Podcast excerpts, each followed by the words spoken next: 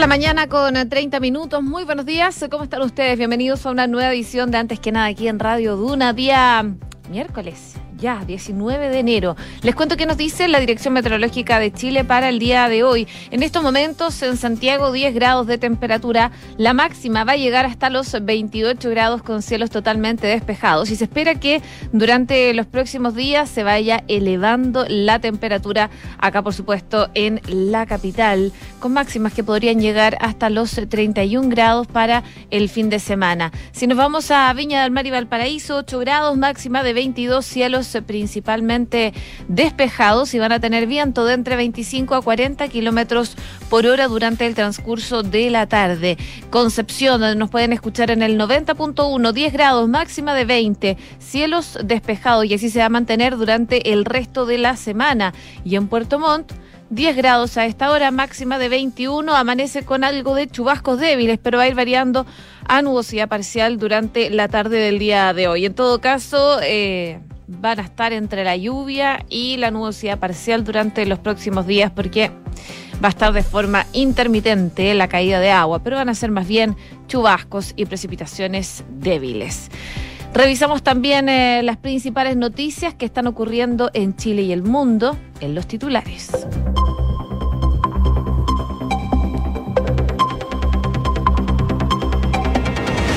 En violentos episodios en Arauco y Mayeco murieron un joven mapuche en Cañete y un agricultor en Angol. La delegada presidencial indicó que este hecho justifica la renovación del estado de emergencia en la zona. El fallecimiento se suma al de un trabajador forestal ocurrido en el mediodía en Cañete. El gobierno agregó seis nuevos cambios tributarios para poder financiar el proyecto de pensión garantizada universal. Pese a que el Ejecutivo se ha mostrado contrario al impuesto al patrimonio que ha planteado la oposición, hay al menos dos medidas que son mayores impuestos a la riqueza para específicamente sobre vehículos de lujo y bienes raíces de alto valor.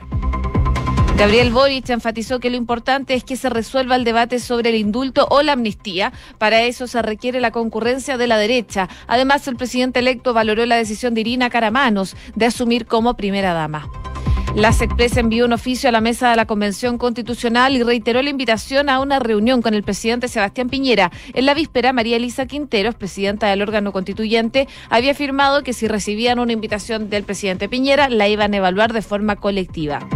El Senado aprobó la reforma para reponer las sesiones telemáticas del Congreso. El texto, que debe ser revisado por la Cámara antes de que se transforme en ley, señala que los legisladores podrían participar de forma remota cuando hayan arrojado positivo de COVID en un test PCR o sean declarados como contacto estrecho. La prueba de acceso a la educación superior va a reemplazar definitivamente a la PCU. El nuevo instrumento se va a aplicar a partir de fines de este año y considera una segunda prueba de matemáticas de mayor dificultad para optar a ciertas carreras, además de una escala de llegada hasta los mil puntos. Anthony Blinken llegó a Ucrania como muestra de apoyo en medio de las amenazas de una invasión de Rusia. El secretario de Estado norteamericano se reunió con el presidente ucraniano, Zelensky, antes de su viaje a Ginebra el próximo viernes en el que se va a encontrar con su par ruso Sergei Lavrov. Un activista condenado por disturbios en Hong Kong salió de la cárcel después de cuatro años. Edward Leung, que debía cumplir una pena de seis años de prisión, fue puesto en libertad debido a su buena conducta en el recinto penitenciario. 6 de la mañana con 34 minutos. Comenzamos la mañana informados en Antes que nada con Josefina Stavrakopoulos.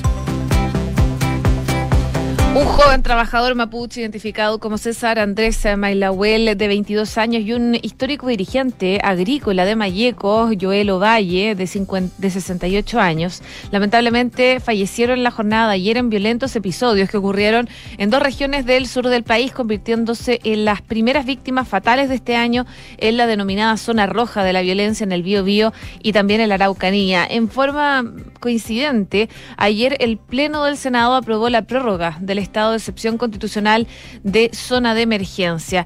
Mayahuel, según eh, el parte policial que dio cuenta de su muerte, recibió un impacto de proyectil único en la espalda mientras trabajaba en un predio forestal en Cañete, al sur de Arauco, en la región del Biobío. Y Ovalle eh, fue baleado en las piernas y en el cráneo mientras se desplazaba en su vehículo por el sector eh, que une Coyipulli y Angol, en la zona norte de Mayeco, en la Araucanía. Los dos homicidios en una misma jornada recordaron las muertes del subprefecto de la PDI, Luis Morales, en un operativo en la comunidad mapuche de Temocuicuy, en Ercilla, y del agricultor Orwal Casanova en un predio en Victoria que ocurrieron ambos el 7 de enero de, del año pasado, del 2021.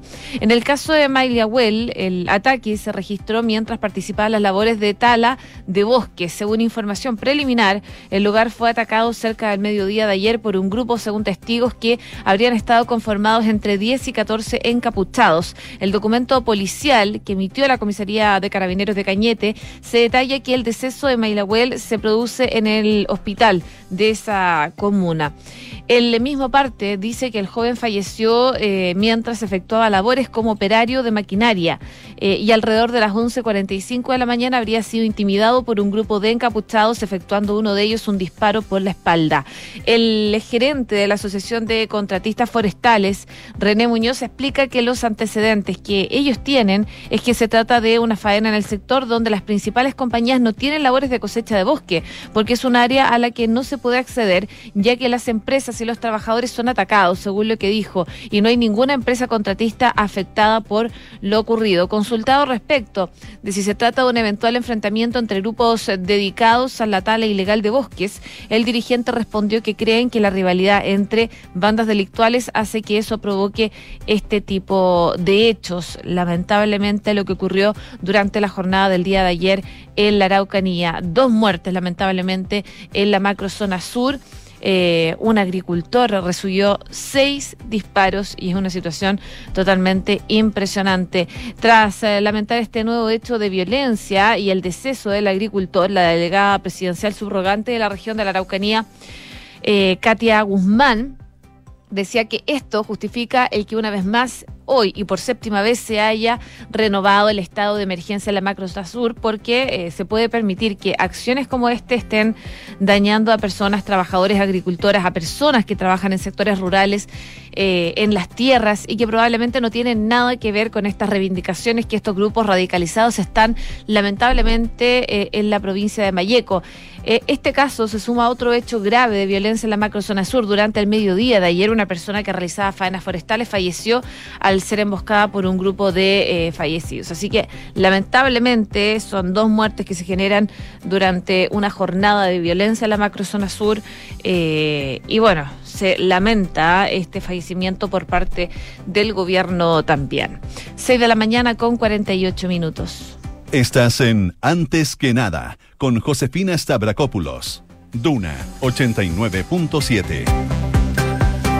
En otras informaciones les cuento que la Comisión de Constitución, Legislación, Justicia y Reglamento del Senado analizó ayer el proyecto que concede un indulto general por razones humanitarias a los denominados detenidos del estallido social. Al inicio de esta sesión se discutió sobre la admisibilidad de la indicación sustitutiva que presentó el senador Francisco Buenchumilla de la ADC para cambiar por amnistía la figura legal que trata finalmente esta iniciativa. La votación fue de tres votos eh, a dos a favor eh, a la admisibilidad votaron afirmativamente los senadores Jorge Pizarro y Alfonso Durresti y el independiente Pedro Araya y en contra Rodrigo Galilea y Luz Evespergue, uno de RN y la otra de la UDI. De acuerdo a lo que había adelantado ya el senador de la ADC, con esta indicación se buscaba simplificar eh, jurídicamente este proyecto. De prosperar, la propuesta del legislador no se requería de un quórum de ley orgánica constitucional de 25 votos y bastaría con el voto de 22 senadores para aprobar este proyecto. Según lo que explicaba Buenchumilla, la idea matriz era una decisión política de si el Estado persigue o no a las personas del estallido social y si está en condiciones de renunciar a la persecución. El legislador permanece bajo cuarentena en todo caso y regresaría al Congreso eh, hoy día cuando se comienza a votar el proyecto. En la sesión fue reemplazado por el senador Pizarro. El ministro de Justicia y Derechos Humanos, Hernán Larraín, fue invitado también a la sesión, pero no pudo participar. Sí estuvo presente el subsecretario general de la presidencia, Máximo Pavés, representando al Ejecutivo. Y ahí Pavés recordó que cuando se aprobó la idea de legislar el proyecto de esta iniciativa, se estaba votando por una norma de indulto. Bueno, y así las cosas. Habló a propósito de esto Gabriel Boric, el presidente electo, y luego también de que la Comisión de Constitución del Senado aprobara finalmente la indicación del senador Francisco Buenchumilla de sustituir la figura de indulto para poder liberar a los, eh, a los denominados presos del estallido, presos de la revuelta, por una amnistía. A raíz de eso, el presidente electo Gabriel Boric eh, indicó que para él lo importante es que eh, esta prisión preventiva injusta se resuelva. Y para eso el mandatario electo enfatizó que es necesario que se lleguen a acuerdos sin descartar que eh, en la discusión pueda considerarse a las víctimas de los delitos o agentes del Estado, planteando que para que avance el proyecto se necesita el respaldo de la centro derecha, considerando los quórums que se necesitan para poder votar. Según lo que explicaba Boric, se necesita la concurrencia también de senadores de sensibilidad derecha, de centro derecha, para poder sacar adelante este proyecto. Yo espero que esto se logre a la brevedad. Nosotros hemos señalado nuestra disposición a colaborar en este sentido, dijo el Frente Amplista, enfatizando que no busca hacer declaraciones eh, grandilocuentes sobre lo que tienen que hacer los senadores, señalando que confía finalmente en la labor que ellos están haciendo. Buscamos la mejor solución que logre que podamos cerrar las heridas, decía Gabriel Boric, quien dijo, tal como se mencionó también en la comisión, se debe pensar también en un sentido distinto. Los emprendimientos, las pymes que se vieron afectadas en el contexto del estallido también pueden tener un proceso de reparación y, eh, por sobre todo, lo más importante, de que las víctimas de violencia de los derechos humanos, esto lo conversemos hoy día con las víctimas de trauma ocular, con las familias de personas asesinadas, tengan verdad, justicia y reparación. Quien asumirá en la primera magistratura el próximo 11 de marzo reconoció también que llega a un acuerdo eh, en este proceso difícil, pero subrayó que todo es eh, conjunto. De todos modos, insistió en que se debe tramitar con rapidez este proyecto y fue consultado si es que en caso también debería considerarse a los agentes del Estado y en eh, los que están en prisión por delitos cometidos en el marco de las manifestaciones, a lo que Boric respondió que entiende que hay una discusión abierta, pero que él no se quería pronunciar categóricamente a favor de uno u otro mecanismo. En su recorrido también por el Centro Cultural Gabriela Mistral el día de ayer, que cumplía 50 años desde su construcción, el presidente electo además aprovechó la instancia para valorar la decisión de su polola, pareja Irina Caramanos, quien hoy día confirmó, ayer más bien en la, en la tarde, confirmó que iba a asumir como primera dama. Y en ese sentido dijo eh, que se sumaba a sus palabras, ya que ella planteó que después de varias semanas de diseño, decidió finalmente asumir este rol tradicionalmente llamado primera dama con el compromiso reformularlo. Así entonces, consultado sobre qué cambios en él, eh, sobre su visión de este cargo, se deberían realizar, bueno, eh, vamos a ver qué pasa, pero porque él ya había cuestionado en su momento que se asuman lugares a propósito del parentesco del mandatario, incluso que debía abolirse esa institución. Él respondió que nada ha cambiado cuando le preguntaron sobre su postura hace algún tiempo a propósito de eso. Lo que Irina misma ha defendido es que es una institución que tiene que ser modernizada y que tiene que ser totalmente transparente y que tiene que ser revaluada y para eso justamente, para poder modificarla, hay que tomarla. Las cosas no se modifican dejándolas de lado, dejándolas de estar. Así que son las declaraciones que dio el presidente electo respecto de dos temas que, por supuesto, marcaron la jornada del día de ayer. El proyecto de indulto que ahora pasa a amnistía y también eh, la decisión de Irina Caramanos de asumir este rol de primera dama, pero con la misión de reformularlo a futuro. 6 de la mañana con 44 minutos. Estás escuchando Antes que nada con Josefina Stavrakopoulos en Duna Y en otras informaciones también les cuento, un oficio de ocho páginas envió en la mañana de ayer la Secretaría General de la Presidencia, la SECPRES, a la mesa directiva de la Convención Constitucional. En este documento junto con eh, responder una serie de temas administrativos. Eh, en el último punto, eh, el 11, la cartera liderada por el ministro Juan José Osa ofrece a la presidenta María Elisa Quintero gestionar una reunión con el presidente Sebastián Piñera. Según lo que señala el oficio, solicitamos nos indique, si lo tiene a bien, que esta Secretaría de Estado gestione la invitación a una reunión protocolar con el presidente de la República, que mantiene permanente y alto interés en colaborar con las labores que se está realizando por parte de la convención. El titular de la SECPRES anunció eh, que el presidente Piñera, el día siguiente de la elección de la nueva mesa, realizó una invitación formulada a través suyo para una reunión con la presidenta y vicepresidenta de la convención. María Elisa Quinteros y Gaspar Domínguez. Y además explicó que el oficio contenía diversas materias, específicamente administrativas, para eh, conocimiento de la instancia y que fue en ese contexto y considerando que en la oportunidad oían por parte de quienes hoy lideran la convención que querían una invitación formal para una reunión protocolar con el presidente. Y es que al final de dicho oficio hicieron esta propuesta y ponen a disposición de la mesa para efectos de que la SECPRES pueda coordinar finalmente esta visita protocolar que por supuesto el presidente ha extendido del día 1 y está siempre disponible a tener el pasado 22 de diciembre, un día después de haber sostenido una reunión con el presidente electo Gabriel Boric, la hasta ese entonces presidenta de la instancia, Lisa Loncón, aseguró que desde el gobierno no se les había invitado a reunirse con el presidente Piñera. En esa oportunidad, lo que decía Loncón era que cuando uno llega a una casa por primera vez, alguien te tendría que notificar e invitar uno no va donde no lo invitan. Igual hay cosas de esa naturaleza que son importantes como gesto de relaciones. Eh, la respuesta del Ejecutivo, en todo caso, no se hizo esperar y un día después OSA le respondió que la Cancillería organizó una reunión con el presidente y ella, Loncón, decidió no asistir se había fijado fecha y hora. Eh, no quisimos contar esta historia porque no queríamos polemizar. Y el pasado 28 de diciembre, a una semana de dejar el cargo, Loncón reiteró sus reparos hacia el gobierno. Por su parte, eh, Quinteros, que es la nueva presidenta de la instancia y que fue electa el pasado 5 de enero sobre un eventual encuentro con el mandatario, eh, dice que su postura es que se trata de una decisión colectiva. En una entrevista también con la tercera dijo que es complejo que él venga, es complejo para la dinámica interna. Ir a la moneda no lo descartaba ella, pero eh, es una decisión que tenían que tomar como mesa. Días después dijo que si recibieron una invitación del presidente Piñera, le iban a evaluar de forma colectiva. Así que probablemente eso es lo que va a pasar ahora con esta invitación formal que hizo el presidente Sebastián Piñera a través de la SECPRES. 6 con 47. Escuchas antes que nada con Josefina Stavrakopoulos. Duna.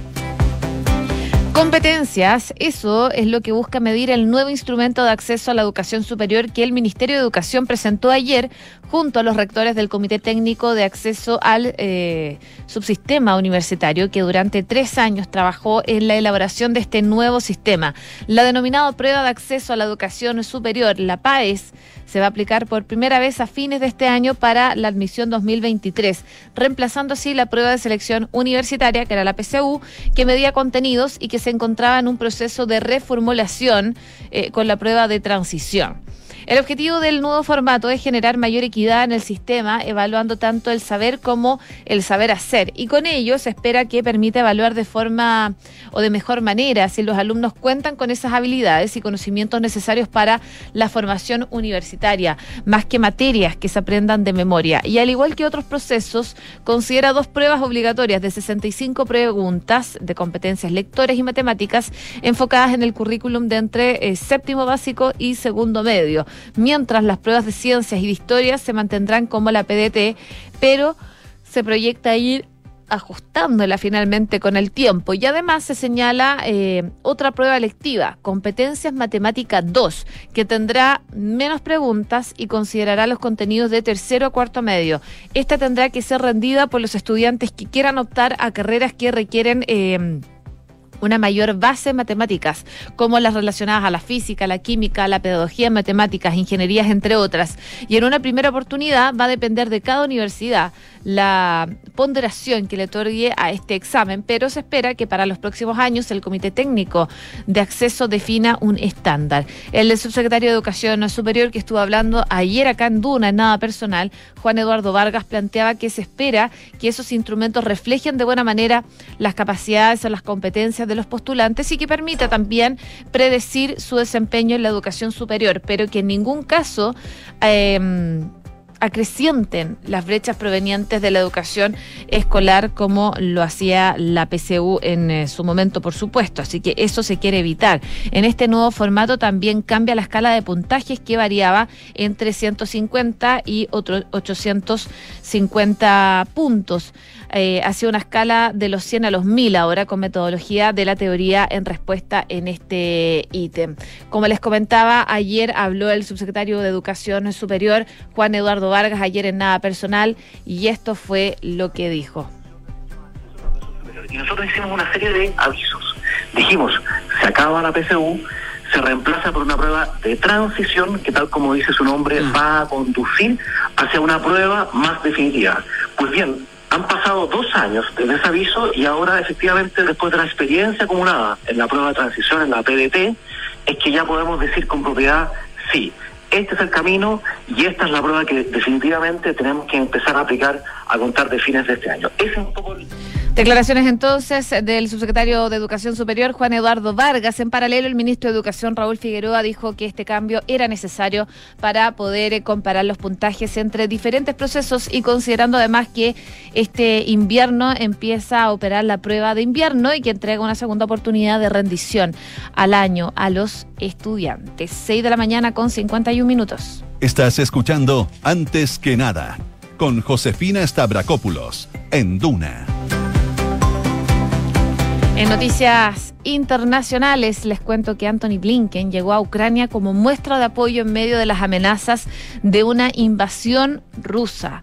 Eh, dijo Blinken a la la en la Embajada de Estados Unidos en Ucrania, que esperaba fervientemente que pudiera mantener esto en un camino diplomático y pacífico, pero en última instancia esa será la decisión del presidente Vladimir Putin. Si Putin no busca la diplomacia, advirtió Blinken, elegirá la confrontación y las consecuencias para Rusia. El secretario de Estado aterrizó de madrugada en Kiev, donde se va a reunir posteriormente con el presidente ucraniano Volodymyr Zelensky dos días antes de encontrarse con su homólogo ruso Sergei Lavrov en Ginebra. Esto en medio de la alarma occidental por el despliegue de decenas de miles de tropas rusas en la frontera con Ucrania. Blinken expresó su preocupación de que los movimientos rusos estén lejos de terminar. Sabemos que existen planes para aumentar esas fuerzas aún más con muy poco tiempo de aviso y eso le da al presidente Putin la capacidad también con muy poco tiempo de aviso de tomar más medidas agresivas contra Ucrania, según lo que explicaba Blinken.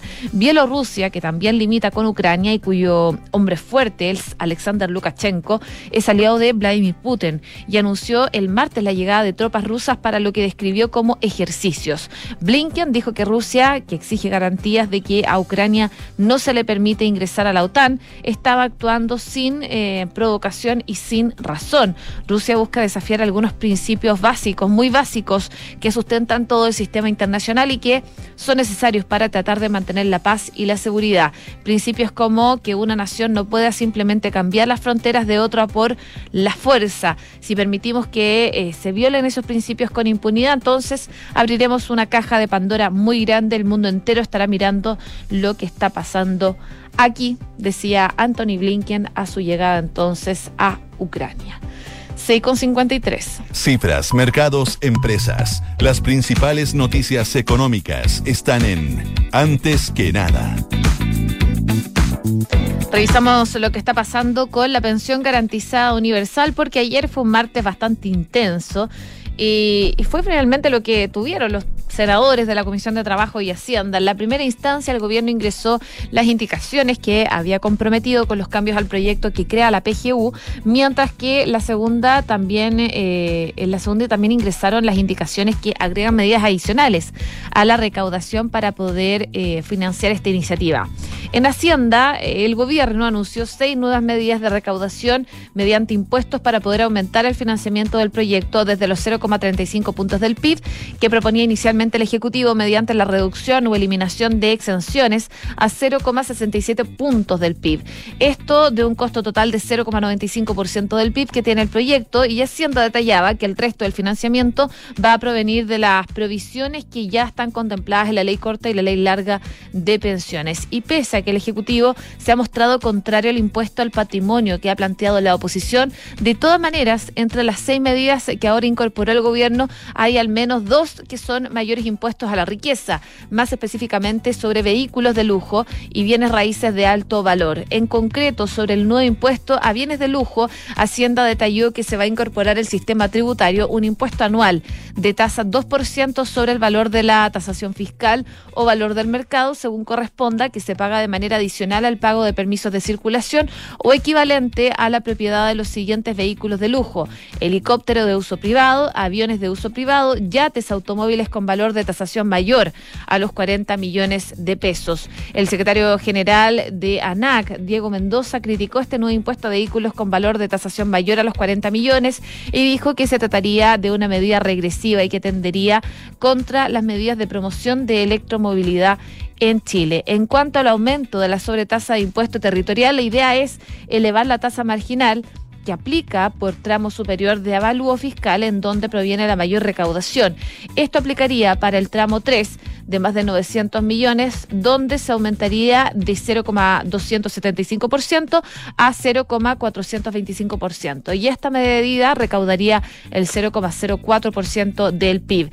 Entre las otras cuatro medidas anunciadas para aumentar la recaudación se encuentra la eliminación del crédito por inversión en activos fijos del artículo 33 bis del LIR eh, respecto de las grandes empresas, lo que recaudaría también un 0,01% del PIB. Y en segundo lugar, se homologa el tratamiento tributario de los contratos de leasing financiero a su tratamiento financiero contable. Por último, se moderniza el sistema de concesiones mineras, lo que recaudaría 0,11% del PIB. Hubo reacciones, por supuesto, el senador PS eh, eh, Carlos Montes le recordó al ministro de Hacienda que los senadores de esa instancia no pueden aprobar proyectos sin financiamiento, por lo que le pidió al titular de la cartera que entregue mayor detalle sobre cómo se van a financiar en cuanto al diferencial entre los 0,65 puntos que propone financiar con impuestos y los 0,95 puntos del PIB que cuesta esta iniciativa. Eh, así también hablaron otros parlamentarios, por ejemplo, desde el PPD dijeron que el anunciado va en línea correcta, ya que establece fuentes de recursos que son más permanentes en el tiempo. 6 de la mañana con 57 minutos les cuento que en Consorcio quieren que manejes tranquilo y por eso con tu seguro de auto Consorcio cuentas con sistema 24/7 y esta asistencia estés donde estés, porque están contigo en tus pequeños y grandes proyectos. Cotízalo ahora y conoce más en consorcio.cl. ¿Y sabías que puedes comprar de forma anticipada los servicios funerarios de María Ayuda? Entrégale a tu familia la tranquilidad que necesitan y estarás apoyando cientos de niños de la Fundación María Ayuda. Convierte el dolor en un acto de amor. Cotiza y compra en www.funerariamariaayuda.cl. Hay un accidente eh, entre un camión y un auto en Américo Vespucio, esto en la comuna de La Cisterna. Hay eh, tránsito interrumpido, por lo menos en una pista, para que eh, lo tengan en consideración si tienen que pasar por esa parte de la capital. Nos vamos, viene Duna en punto a continuación, que esté muy bien y que tengan una muy buena jornada.